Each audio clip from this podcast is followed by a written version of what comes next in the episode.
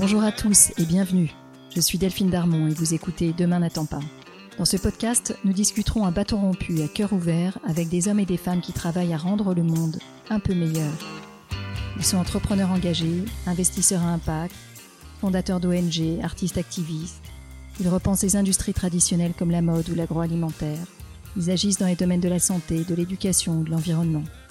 Ensemble, nous échangerons sur leur parcours, les raisons de leur engagement et sur leurs projets. Mon rêve, c'est que ces histoires nous inspirent et nous servent à trouver notre propre chemin pour passer à l'action. Je vous souhaite une très bonne écoute.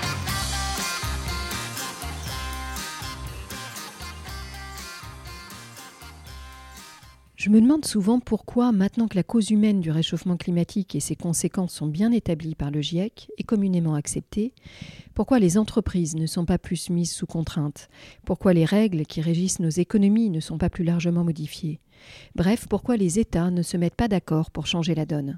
Alors cette semaine, je vous emmène faire un tour dans le monde des relations internationales avec un acteur et un grand témoin du monde économique et politique, Bertrand Badré. Bertrand a été à la table du G8 et il s'est occupé des négociations pour améliorer l'accès à l'eau potable et aux vaccins en Afrique. Il a été aux manettes des grandes banques françaises pendant la crise de 2008 et à la tête de la direction financière de la Banque mondiale de 2013 à 2017, assistant alors aux grandes avancées que représentaient la COP 21 et les accords de Paris. Aujourd'hui, Bertrand est un lanceur d'alerte. Quand il ne s'occupe pas du fonds à impact qu'il a lancé en 2017, il nous mobilise sur les changements à réaliser pour faire face au réchauffement climatique. C'est un épisode très particulier de Demain n'attend pas que vous allez écouter. Vous allez vous prendre un cours d'économie et passer de l'autre côté du rideau des négociations internationales. Bertrand témoigne sans langue de bois à mon micro et il nous fait toucher du doigt les difficultés à faire converger les États dans un monde où il n'y a plus de maître du monde. Et il appelle à utiliser la crise que nous traversons pour réaliser les réformes nécessaires. Je vous souhaite une très bonne écoute. Bonjour Bertrand. Bonjour Delphine. Bertrand, merci de me recevoir aujourd'hui dans vos bureaux. Ensemble, on va revenir sur votre parcours, on va parler engagement, on va échanger sur les difficultés à faire évoluer notre modèle économique pour agir contre le réchauffement climatique. Et puis, on va bien sûr parler du fonds d'investissement impact que vous avez créé, Blue Like an Orange. Mais avant ça, Bertrand, je vais vous demander de vous présenter. Donc, je m'appelle Bertrand, j'ai 53 ans, je suis marié, j'ai quatre enfants, voilà pour l'état civil, mais c'est important. Je suis né à Versailles en mai 68. Et euh, c'est peut-être les deux pôles de ma vie. un, certain, un certain goût pour l'histoire et un respect des traditions, et en même temps, euh, l'envie de bousculer un peu les choses. Ça a toujours beaucoup amusé. Ça a beaucoup, toujours beaucoup amusé quand je passais des, des, oraux, des entretiens. En général, en regardant mon passeport, ma carte d'identité, on me disait tiens, c'est marrant, vous êtes né à Versailles en mai 68. Qu'est-ce qu'il emporte chez vous? Je dis bah voilà. J'espère que cet entretien permettra de le déterminer. J'espère que notre discussion permettra de le déterminer. J'ai toujours été euh, très engagé, à la fois par, par tempérament et par éducation.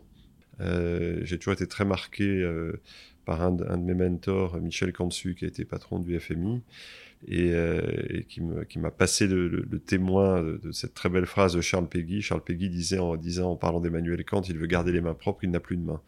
C'est vraiment mon moteur, c'est euh, de m'engager et de faire. Euh, j'ai toujours été actif, j'étais délégué de classe, j'étais chef scout, euh, j'étais au bureau des élèves d'HEC, etc., etc. Bertrand, votre famille a un lien très fort à la fois à la haute administration, à l'engagement et à la protection de la nature. Votre père était sénateur-maire, il a également travaillé au ministère de l'Environnement, votre grand-père dirigeait l'Office national des eaux et forêts. Comment cette éducation vous a façonné? C'est vraiment cette culture de, cette culture de l'engagement. Enfin, c'est la, parabole des talents qui, parle aux chrétiens, mais pas seulement aux chrétiens. Vous avez beaucoup reçu, il faut beaucoup donner. donc, moi, je pense que j'ai plutôt été gâté. Donc, je me dis, euh, il faut envoyer. Et puis, l'autre, l'autre sentiment, c'est, l'idée d'avoir été placé à des moments intéressants de notre histoire collective, à des postes ou des responsabilités ou des positions euh, intéressantes et donc ça, c'est excitant. Enfin, on voit bien, on voit bien que depuis plusieurs euh, dizaines d'années, on a un monde qui change un peu de trajectoire. Euh, et donc d'être en capacité de comprendre cette trajectoire et de l'influencer même à l'extrême marge, ça c'est très excitant. Donc voilà, c'est vrai que dans un de mes livres, je, me comparais de manière un peu euh, amusée à Forrest Gump. En disant, bah, comme Forrest Gump, je me suis retrouvé en face du World Trade Center qui s'effondrait. Je me suis retrouvé à l'Élysée au moment de la guerre en Irak. Je me suis retrouvé en charge des finances d'une des plus grandes banques de la planète au moment où le système s'effondrait. Je me suis retrouvé à la Banque mondiale au moment où on essayait de, de s'en sortir avec les accords de Paris, les accords sur le développement durable. Donc en fait, sans le chercher, je me suis retrouvé là où ça se passait quand ça se passait. Alors de là à dire que j'ai eu un rôle, c'est un peu excessif, mais en tout cas, j'étais là, donc j'ai pris des notes. Merci pour cette présentation rapide, Bertrand, et pleine d'humour. J'aime la comparaison avec Forrest Gump. Alors, commençons par les premières étapes de votre carrière. Après un parcours scolaire d'excellence qui inclut notamment HEC, l'ENA, l'inspection des finances, vous vous retrouvez à New York en banque d'affaires au moment de l'effondrement du World Trade Center. Alors, c'est particulièrement brutal et monstrueux. J'aimerais faire un, petit arrêt sur image et que vous nous racontiez comment vous l'avez vécu. Bah, j'ai eu un double effondrement à ce moment-là, qui, était, un moment très, très important. Le premier, euh, on a un peu oublié aujourd'hui, mais il y avait ce qu'on appelait la nouvelle économie, la bulle de la nouvelle économie, la dot-com bubble. Euh, et moi, j'ai commencé ma carrière dans la banque d'affaires au moment de l'épanouissement de cette bulle. Et, donc, j'ai découvert ça, cette espèce d'effervescence un peu folle déjà, et puis l'éclatement de la bulle quand j'étais à New York. Et, dans la foulée, l'effondrement du World Trade Center. Et, donc, j'ai commencé à me poser pas mal de questions sur, euh, euh, au fond, est-ce que le système dans lequel on vit, il est, instable par nature À qui il profite Comment ça marche? Euh, J'avais écrit en collaboration quelques, mois avant de commencer dans la banque d'affaires un livre qui s'appelait La mondialisation à âme? Et je pense que la question reste d'actualité. Vous rejoignez ensuite les équipes de Jacques Chirac pour travailler sur le développement en Afrique et plus particulièrement sur l'accès à l'eau et sur l'accès aux vaccins. Qu'est-ce que vous retenez de cette première expérience des négociations internationales et de l'aide au développement? C'était, très excitant. D'abord, c'était une période d'effervescence. C'était une période où, encore une fois, il y avait toute une série de nouveaux dirigeants, dont Vladimir Poutine, qui était jeune et fringant dirigeant de la Russie, qui était invité au G8 à l'époque. Et, c'est vrai que même dans une position extrêmement subalterne, mais étant très proche de Michel Cantu, lui-même très proche de Jacques Chirac, c'était intéressant comme, euh, euh, comme observation, parce que j'étais vraiment à la fois à la marge, mais complètement à l'intérieur d'un sommet international, à un moment qui était techniquement presque le premier sommet du G20, puisque Jacques Chirac avait choisi d'inviter les chefs d'État de ce qui allait devenir le G20 euh, des chefs d'État quelques années plus tard. Et, pour moi, c'était très intéressant de voir ça de l'intérieur. Au, au, fond, la mondialisation, les gens disent ils ont qu'à faire ça. Bah voilà, j'étais là et ils étaient là et que, fait-on? Et en fait, ça marche jamais ni aussi mal ni aussi bien qu'on croit ce genre de choses. C'est compliqué. Chacun vient avec euh, euh, ses intérêts, sa liste de courses, euh, les tensions. On sortait de la guerre en Irak qui effectivement dominait tout. Jacques Chirac et George Bush s'étaient pas parlé pendant toute cette période. Ils se retrouvaient à Evian. C'était évidemment le sujet central. on a eu plein de, il se passait plein de choses. Donc c'était très excitant. vraiment, c'était. Et puis la réflexion que j'ai que j'ai que j'ai eue sur l'eau avec Michel Cantu et quelques autres, de dire voilà, on a un problème mondial depuis toujours qui est l'accès à l'eau. Donc pour moi, c'était passionnant ce moment-là. Euh, en même temps, je me voyais pas diplomate international à vie, donc voilà, j'ai eu le meilleur de ça euh, cette année-là. Euh, je suis pas resté, je suis reparti faire de la finance. Mais c'est vrai que le climat qu'on a aujourd'hui est aux antipodes du climat qu'il y avait en 2003, 2004, 2005. Vous repartez effectivement faire de la finance et vous rejoignez le Crédit Agricole en tant que directeur financier. Mais là, c'est un autre effondrement qui vous attend, de l'intérieur cette fois. Et vous êtes aux premières loges de la crise de 2008. Vous rappelez souvent que les États ont merveilleusement réagi pour sauver le système dans un contexte où on a frôlé l'effondrement du système bancaire. Mais ils ont complètement loupé l'occasion de le réformer. Alors Bertrand, qu'est-ce que c'est qu'un système? De quoi on parle quand on parle d'un système qui nous a directement amenés à la crise de 2008 bah, Le système, c'est l'ensemble des règles qui euh, encadrent, euh, dirigent, inspirent euh, la vie économique et sociale j'aime bien rappeler qu'en fait les choses se sont cristallisées au tournant des années 70. Euh, on avait jusque-là euh, mis en place après la Seconde Guerre mondiale, tirant les conséquences d'ailleurs de la séquence épouvantable qui nous a amené de 1918 à 1945. on a vraiment eu la guerre, la crise, le fascisme, la guerre. on ne peut pas imaginer séquence plus épouvantable quand parfois on dit là c'est terrible. Rappelez-vous comme ça peut être encore plus terrible à certaines époques. Euh, mais en 44-45, on, remet, euh, on remet en route une forme de mondialisation, euh, en tout cas de ce côté du rideau de fer, et je vais dire plutôt du côté des économies avancées, encore une partie du monde en régime colonial. Mais c'est un système qui est organisé par les États-Unis, et certains pourraient dire pour les États-Unis. Mais en même temps, il fallait quelqu'un le faire et ils l'ont fait.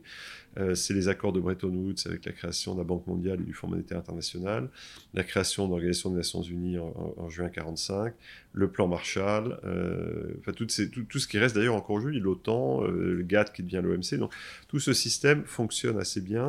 Et d'un point de vue économique et financier, il est centré sur le dollar, lui-même rattaché à l'or. Et le Fonds monétaire est le policier de ce système. C'est un système qui est organisé.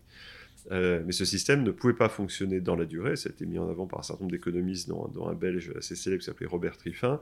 Il explique qu'on ne peut pas avoir un système fixe au centre avec une mondialisation qui fait que bah, le dollar est utilisé de plus en plus et donc le, système devenait intenable. Dans ce système où les Américains sortaient beaucoup de dollars, au Vietnam par exemple, où euh, le commerce se développait, donc les dollars sortaient, et, certains disaient bah, Moi, j'ai plus confiance en dollars, je veux de l'or. Les réserves d'or américaines qui garantissaient tout le système fondé. Et donc en 71, le 15 août 71, Richard Nixon a pris tout le monde par surprise en disant je suspends temporairement la convertibilité en or du dollar. 50 ans plus tard, le temporaire dure. Euh, donc on a suspendu la convertibilité en or du dollar. Ça ne veut pas dire que le dollar a disparu du système. C'est une certaine le dollar est lui-même l'encre. Et surtout, ce qui est important, c'est qu'il y, a non seulement ce système de flottement des monnaies qui été officialisé aux accords de la Jamaïque 5 ans plus tard, mais surtout que mentalement, on est en train d'un système où ça flotte. C'est-à-dire que euh, si je vous demande aujourd'hui combien vaut un euro, vous allez me dire ça vaut tant de dollars, et un dollar ça vaut tant d'euros. Et ça change tous les jours. C'est-à-dire que le marché est le système par défaut de valorisation euh, des choses. Des monnaies, mais pas seulement les monnaies. Quelques mois plus tôt, et je pense que ce n'est pas complètement une coïncidence, euh, Milton Friedman, qui allait devenir prix Nobel d'économie, a publié un article fameux dans le New York Times. il répondait à une question qui est toujours d'actualité, où General Motors, qui était la première entreprise américaine à l'époque, euh, choisi de, euh, d'ouvrir sa gouvernance à trois administrateurs représentant le public interest. Et euh, débat très intense aux États-Unis, et Milton Friedman, dans ce grand article du New York Times, qui, qui est en réalité plus sophistiqué que le résumé, l'objet social de l'entreprise est d'accroître ses profits, c'est la phrase qu'on a retirée. En fait, il dit l'entreprise se concentre sur les profits et c'est à l'État de s'occuper du reste. Et donc, euh, on, se retrouve en 70 avec cette idée que le moteur de l'entreprise, c'est le profit, le profit comme fin en soi. Et quelques mois plus tard, l'idée que tout ça se fait dans une logique de marché. Tout ça se développe dans les années 70 puis 80, euh, symbolisé politiquement par l'élection de Thatcher et Reagan, la révolution conservatrice. Dans le cadre des institutions de Washington, ça devient le consensus de Washington, privatisation, déréglementation, financiarisation, ouverture des frontières, liberté de circulation des capitaux. Enfin, tout ça, c'est très cohérent. Et le, système s'incarne euh, par ce qu'on appelait en comptabilité le mark-to-market, c'est-à-dire que techniquement, ben, quand vous arrêtez vos comptes, vous valorisez votre bilan à sa valeur de marché. Ça veut dire que vous, mentalement, vous le liquidez. Combien vaut mon bilan si je le cède sur le marché? Donc c'est bien, mark-to-market, c'est accroché au marché. Et c'est pour ça que de manière un peu provocatrice, j'ai dit qu'il faudrait qu'on passe d'un système mark to market à un système mark to planet. Et qu'on bascule de l'un à l'autre. C'est ça le, défi de notre génération aujourd'hui. Et encore une fois, il ne faut pas être négatif. Le, système, le, libéralisme a favorisé un essor considérable de nos économies, en partie appuyé sur un endettement considérable d'ailleurs, qui fait partie du système. Euh, aujourd'hui, on touche les limites. Alors quand on voit les crises actuelles, crise sociale, crise environnementale, crise politique, il me semble, Bertrand, qu'on a deux problèmes. Le premier, c'est que les effets négatifs de nos productions sur la nature, les pollutions, les émissions de CO2, eh ces effets-là ne sont pas pris en compte dans les prix de nos produits de grande consommation. Le deuxième, c'est que l'ensemble des acteurs économiques et politiques raisonnent à court terme, quand les catastrophes annoncées seront pleinement visibles à une échéance plus longue. Alors, qu'est-ce qu'on peut faire par rapport à ces deux enjeux? Comment on avance? Bah, d'abord, il faut avoir l'humilité de comprendre que ça prend du temps et que c'est complexe. Et je, le dis, ça ça paraît une évidence. Il y a eu des phases dans l'histoire de l'économie de marché, dans l'histoire du capitalisme, il y en aura d'autres. Ce dont on va parler aujourd'hui sera peut-être caduque dans 40 ans, mais c'est parfaitement normal. Et donc je reviens à votre question sur comment on avance. C'est très compliqué de définir des règles pour la planète quand il y a des modèles différents, des attentes différentes, des stades de développement différents, des sensibilités différentes. On le voit sur le carbone, qui est probablement le sujet le plus mûr, on n'arrive même pas à se mettre d'accord progresse. Il hein, ne faut pas non plus être négatif. On fait quand même des choses et on avance. Mais quand on va commencer à rentrer dans les autres domaines de l'environnement, ce sera beaucoup plus compliqué. Quand on va rentrer dans le social, c'est encore plus difficile. Euh, parce que euh, la place de la femme, c'est pas la même dans tous les pays du monde. Euh, parce que la diversité et l'inclusion, vous allez aux États-Unis, c'est un problème ethnique. Vous n'avez pas le droit de parler d'ethnicité en France. C'est compliqué. Etc. Et on peut poursuivre les, comparaisons, les tensions partout. Donc on est face à un défi qui est énorme où euh, souvent je me dis, bah, il n'y a qu'à Faucon, il faut que le G20 fasse, la Banque mondiale, les Nations Unies, le machin, ça marche pas comme ça. C'est très long, très compliqué, et c'est pas gagné. Et ce qui est très anxiogène, c'est qu'en plus, ça devient de plus en plus urgent en 2015, tous les États, on n'est pas toujours conscient comme individu, mais tous les États, y compris les États-Unis qui sont revenus dans les accords sur le climat, se sont mis d'accord avec les objectifs de développement durable, avec les accords de climat de Paris confirmés à Glasgow, se sont mis d'accord sur une feuille de route pour une économie qui soit euh, durable, inclusive et résiliente. Ah, c'est grand mot. Euh, et on pensait à l'époque, je, je, participais de, de ces réflexions, euh, qu'il y avait un coût qu'on estimait en macro à plusieurs milliers de milliards, on se dit, est-ce que ça veut dire des milliers de milliards de dollars, mais que finalement ça allait se faire de manière naturelle et incrémentale. C'est-à-dire qu'on allait faire un petit coup de 2% par an, et puis que voilà, on se réveillait dans 30 ans et c'était fait. Euh, que la main invisible allait fonctionner parce qu'on avait mis les bonnes tensions dans le système. Et en fait, c'est pas ça qui s'est passé. Euh, on a, la main invisible ne fonctionne pas, il suffit pas de quelques patrons emblématiques, de quelques organisations pionnières pour que le système change. Et ça, c'est la conviction que j'ai acquise, c'est qu'il faut qu'on passe de ces phases pionnières, qui montre que c'est possible, à un moment, on enracine le c'est possible dans le réel, pour que ça devienne une routine. Ce qui est positif, paradoxalement, c'est les leçons du Covid. C'est-à-dire qu'on a vu que dos au mur, euh, on a été capable de trouver l'argent, on a été capable de trouver des vaccins, et alors on ne les a pas distribués à tout le monde, ça c'est une faiblesse, mais enfin on a été capable de faire très vite des choses qu'on pensait impossibles. Et donc voilà, le, problème du climat, c'est qu'on est, euh, on est au carrefour de deux tragédies. Euh, qui sont maintenant bien connus des économistes, la, tragédie des horizons, c'était la, très belle expression de Marc Carnet à l'époque gouverneur de la Banque d'Angleterre, avant la COP de Paris, j'avais travaillé avec lui à ce moment-là, où il disait en fait dans un système euh, où la crise dont on parle, elle est au-delà de l'horizon. Euh, l'horizon du trader, c'est la prochaine seconde. L'horizon du directeur financier, c'est le prochain trimestre. L'horizon du patron de boîte, c'est son plan stratégique, c'est deux ou trois ans. L'horizon de l'élu, c'est 4 à 5 ans. L'horizon du banquier central, c'est 6 à 7 ans. Puis derrière, il n'y a plus personne. Il n'y a personne qui est en charge de l'horizon. Et donc, c'est une tragédie. En fait, le climat, on sait que ça va arriver, mais d'une certaine manière, ça arrivera toujours après qu'on soit plus là. Euh, et donc, ça ne suffit pas à mobiliser tout le monde. Et puis la deuxième tragédie, qui est aussi une tragédie ancienne et bien documentée, c'est ce qu'on appelle la tragédie des commons, des communs. C'est vrai qui prend en charge ce qui appartient à tout le monde. On a tous intérêt à ce que le climat soit réglé, mais on a plutôt intérêt à ce que ce soit l'autre qui paye. Donc voilà, donc il se passe des choses, mais il y a des blocages euh, durs, qui sont des blocages bien identifiés, sur lesquels on n'a pas prise. Donc comment est-ce qu'on fait passer ça? C'est pour ça que je... Euh, parce que oui, il faut qu'on change les normes comptables, mais ça, il, voilà, il faut quelqu'un, euh, un ministre des Finances me dit, je peux pas aller à la télévision parler des normes comptables. non, bien sûr, c'est compliqué, ça intéresse personne, les gens comprennent pas. Pourtant, c'est essentiel. Euh, mais c'est aussi les modes de rémunération, tous ces sujets-là. Donc il faut commencer. Et, c'est pour ça que j'ai été très heureux qu'Emmanuel Faber accepte la responsabilité euh, de, présider la, fondation IFRS ISSB, donc il va devenir l'International euh, Sustainability Standard Board. de même que j'étais content que Patrick de Cambourg, l'ancien patron de Mazar, au niveau européen avec les FRAC travaillent sur ces sujets, qu'il y ait deux Français qui travaillent sur ces sujets au plus haut niveau et qui se connaissent et qui, j'espère, vont travailler ensemble, ça c'est rassurant.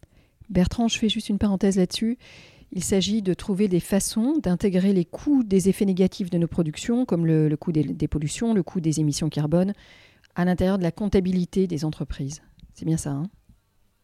Alors après, il y, a plusieurs manières de faire. Est-ce que c'est du financier ou de l'extra-financier? C'est un des débats qui est en cours aujourd'hui. Est-ce qu'on met une valeur monétaire sur tout ça ou est-ce qu'on le met à côté avec des reporting Il y a plusieurs méthodes. On peut rentrer, on peut en parler pendant très longtemps. en tout cas, l'idée, c'est qu'on intègre dans la routine de la vie économique la prise en compte de ces externalités monétisées ou non en 2016-2017, vous partez de la Banque mondiale et vous vous lancez euh, dans l'entrepreneuriat, en fait, euh, en créant votre propre fonds. Euh, d'abord, une petite question personnelle. Ça a été, ça a été un, choix évident pour vous Ça s'est imposé? Non, non, pas du tout. Moi, j'ai quitté la Banque mondiale, je ne savais pas très bien ce que j'allais faire. J'ai écrit d'abord en français, puis, puis en anglais Can Finance Save the World, qui était un titre un peu provocateur, plutôt plutôt optimiste, qui était de dire voilà, on a, fait des choix collectifs en 2015 et donc donnons-nous les moyens d'être à la hauteur des choix qu'on a fait. Euh, et c'est là que plusieurs personnes m'ont dit séparément, euh, comme on dit en américain, Why don't you walk the talk? Pourquoi est-ce que tu mets pas en œuvre ce que tu écris C'est sympa d'écrire, mais fais-le. Moi, je n'étais pas du tout préparé à ça. Hein. J'ai passé 20 ans dans des grosses, grosses structures. Euh, l'idée de me retrouver à la cave, à monter quelque chose à partir de rien, c'était pas dans mon ADN. Hein. Et en même temps, quand, quand des gens comme euh, Paul Polman, à l'époque patron de Unilever, Emmanuel Faber, à l'époque patron de Danone, Olivier Goudet, patron de JAB avec des marques comme Prêt à manger par exemple, etc. Antonio Weiss, je, vais, je peux hésiter, ou Red Chambers, toute une série de gens m'ont dit séparément, vas-y, on t'aidera. Est-ce que vous pouvez nous faire rentrer quelques minutes sur, euh, sur vos choix d'investissement et comment on arrive euh, à garder ces deux équilibres, rentabilité et bénéfices sociétaux? Le principe pour moi qui est très clair, c'est euh, n'y a pas d'incompatibilité entre l'impact et la rémunération du risque. Il faut être très clair là-dessus. nous, on cherche des investisseurs institutionnels qui ont des obligations qui s'imposent à eux d'être rémunérés pour les risques qu'ils prennent. Et donc ça, il ne faut pas commencer à dire euh, vous aurez un peu plus d'impact un peu moins de rendement. Ça, ça ne marche pas. Donc il faut être très très très très, très clair là-dessus. Et, c'est vrai que dans, dans, l'esprit de beaucoup de gens, les gens disent impact égale charité. Ce qui est une très mauvaise manière de voir les choses. Euh, il peut y avoir de l'impact charitable. Encore une fois, moi je dis il faut, toutes... Euh, il faut toutes les nuances. C'est-à-dire que vous, vous, avez besoin de philanthropie, vous avez besoin de gens qui, qui, cherchent non pas un return on capital, mais un return off capital. C'est des gens qui disent je, je, vous mets 100 et je veux 100, et puis euh, bah, le reste est pour vous. Ça, ça existe.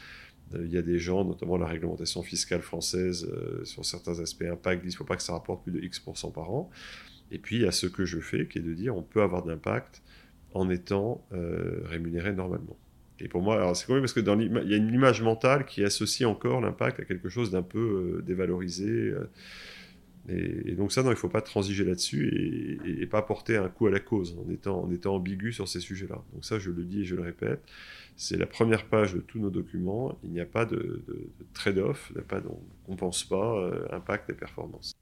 Vous insistez, Bertrand, sur la possibilité et même sur la nécessité d'allier rentabilité et impact. Au-delà de votre fonds, qui déploie tout de même 200 millions de dollars, hein, quels sont vos objectifs d'évangélisation du marché? C'est ce que je dis souvent, j'ai deux jobs. J'ai un, day job comme aux États-Unis, mon, job tous les jours, qui est de faire prospérer Blue Lac Orange. Je de montrer que dans le système tel qu'il fonctionne aujourd'hui, on peut faire quelque chose. Et la réponse est oui, on peut faire quelque chose. C'est un peu plus compliqué, mais c'est pas du tout impossible. Et donc voilà, on a un fonds comme tous les autres fonds, réglementé comme tous les autres fonds, qui a une politique comme tous les autres fonds, simplement des objectifs d'impact qui sont clairement mis sur la table. Et puis j'ai un, job de nuit, euh, des night job, qui est dire, si on bougeait un peu le système, on pourrait faire beaucoup plus. Et donc cette tension entre les deux qui est, importante, mais je fais attention à ne pas mélanger les deux. Il faut vraiment rassurer les gens avec qui on travaille que non, on est, on est dans le système, on est du système, et donc il n'y a pas de sujet sur, ce qu'on peut faire. Et que par ailleurs, euh, mon, souhait, c'est que tout ce dont on parle aujourd'hui euh, devienne, comme on dit en anglais, mainstream, c'est-à-dire devienne central. Le risque, c'est que l'impact reste dans l'esprit des gens euh, une poche latérale on fait de l'impact en plus. Voilà, j'ai une poche à impact. Voilà, on n'a pas résolu le problème, mais je me sens mieux. Et, pour moi, la vraie révolution, celle sur laquelle il faut travailler, il faut que dans 10, 15 ou 20 ans, tout soit à impact. Et l'impact, ça veut dire qu'on vise un objectif. On n'est plus dans l'aspiration de l'AG, on est dans l'objectif. Je souhaite avoir cet impact, je suis prêt à me mettre en risque à vérifier que cet impact atteint, avoir une troisième, euh, une tierce partie qui peut dire je vérifie que tu me dis que c'est atteint, mais je vais bien vérifier que c'est atteint. Enfin, voilà, donc c'est de transformer ça et d'une certaine manière de, faire ce que j'avais mis dans, mon livre précédent, une discussion que eue avec Ronnie Cohen, qui est, le fondateur d'Apac, c'est un des pères de l'impact. Il faut passer d'une industrie financière qui est structurée autour du couple risque-rendement, c'est vraiment l'université de Chicago qui a posé dans les années 50, euh, qui est le, que le cœur du cœur du cœur du cœur de tout ce qu'on fait en finance aujourd'hui. L'industrie financière est structurée autour du couple risque-rendement, caractérisé par le TRI ou le euh, IRR en anglais. Euh, comment est-ce qu'on passe de, ce, tabouret à deux pieds à un tabouret à trois pieds? On a risque, rendement et impact de manière systématique et pas à la marge. Et ça, c'est un sujet à, 20 ans. Et ça commence dans les écoles, ça commence dans les universités, euh, ça commence avec les travaux de, l'EFRAG et de l'IFRS. Enfin, tous, tous ces sujets-là sont en route et ça va prendre du temps. Merci beaucoup Bertrand pour cet échange. Euh, on arrive maintenant à l'heure de conclure, mais avant de nous quitter, est-ce que vous auriez des films ou des livres à nous recommander qui pourraient nous accompagner dans les semaines à venir? Voilà, j'en ai beaucoup. Je ne suis pas très fétichiste. J'ai pas de bouquins que je garde sur ma table de chevet. Euh, Alors les derniers. À part à la recherche du temps perdu que j'ai lu deux fois et que j'espère pouvoir recommencer à lire. non, après, il y, a beaucoup d'inspiration. J'avais été très touché par le film d'un ami qui s'appelait Inside Job, qui était le, film sur la crise financière de Charles Ferguson, qui était un documentaire sur la crise financière de 2008, qui avait eu un Oscar d'ailleurs. Euh, mais plus récemment, le film de Flore Vasseur, euh, Bigger Than Us, pour prendre des exemples un peu, un peu, un peu, différents. Euh, dans les livres, il y en a un paquet, j'en ai, ai, lu, j'en ai lu beaucoup.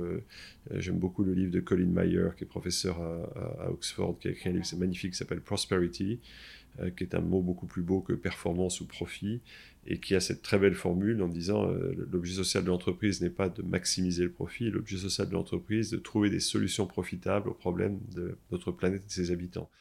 Merci Bertrand pour cet échange qui nous a rappelé les réalités et les difficultés aussi des négociations internationales dans un monde multipolaire, sans maître du monde. Et puis euh, pour ces, pour ces discussions qui nous ont éclairés sur les besoins d'évolution de notre système économique et social. Merci beaucoup Bertrand. Merci beaucoup. Un grand merci de nous avoir écoutés jusqu'ici. J'espère que cet épisode vous a plu. N'hésitez pas à nous laisser vos commentaires ou suggestions d'invités sur Instagram. Enfin, si le podcast vous a plu, allez vous abonner et notez-le 5 étoiles bien sûr sur Apple Podcast. Vous pouvez même demander à vos amis, à vos enfants, à vos voisins, aux amis de vos amis, aux voisins de vos voisins, de mettre une note au podcast. C'est comme ça seulement que Demain n'attend pas gagnera de la visibilité et sera trouvable sur les plateformes. Alors je vous dis à très bientôt pour un nouvel épisode.